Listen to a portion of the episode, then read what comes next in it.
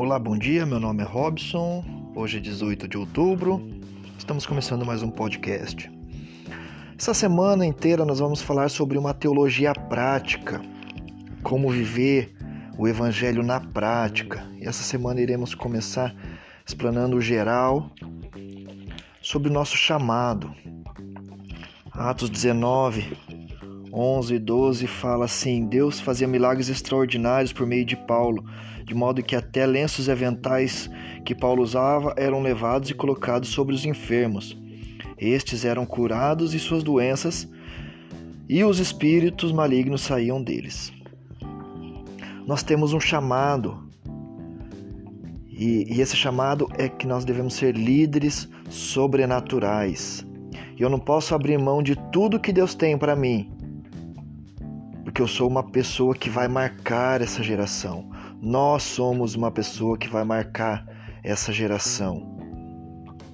Líder sobrenatural anda em outro ritmo, até vê os gigantes, mas prevê que Deus é maior. Ele sabe que Deus é muito maior que os gigantes à sua frente. Um líder sobrenatural tem alvos, alvos definidos, Deus tem expectativa sobre nós. Mas o que é ser sobrenatural? Isaías 43 nos diz, nos versículos 1 e 2 fala: Mas agora sim diz o Senhor, aquele que criou, ó Jacó, aquele que o formou, ó Israel, não temas, pois eu o resgatei, eu o chamei pelo nome, você é meu. Quando você atravessar as águas, eu estarei com você. Quando você atravessar os rios, eles não o encobrirão. Quando você andar através do fogo, não se queimará, e as chamas não deixarão em brasas. Então, o que é ser sobrenatural? É experimentar a provisão, a cura e a bênção de Deus. É, isso é ser sobrenatural. E eu quero ser um líder preparado por Deus? Você quer ser um líder preparado por Deus? Eu quero, esse é o meu desejo. E o, o seu é também? E quais são as marcas desse líder? Primeiro, é, esse líder tem convicção do seu chamado.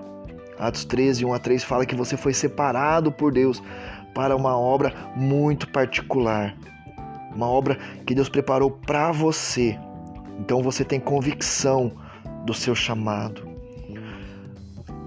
Um líder marcado por Deus é obediente e mantém o foco. Filipenses 3, 12 a 14 fala que o, líder mantém o foco. Ele não se detém, ele não vira para a direita nem para a esquerda, mas ele é obediente e mantém o foco. Ele é perseverante.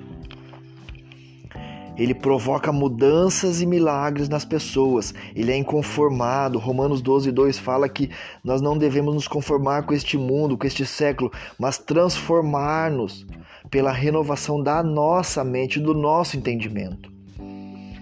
E também um líder marcado por Deus é honrado por Deus. 1 Crônicas 17, 7, 8 fala isso.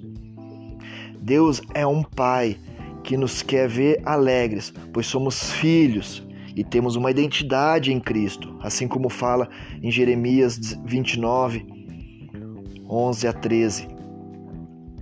Em João 1,2 fala que nós somos filhos de Deus, pois cremos no seu nome e nascemos de novo. Esse, essa, essas são as marcas de um líder marcado por Deus, de um líder que busca ser imagem e semelhança de Deus.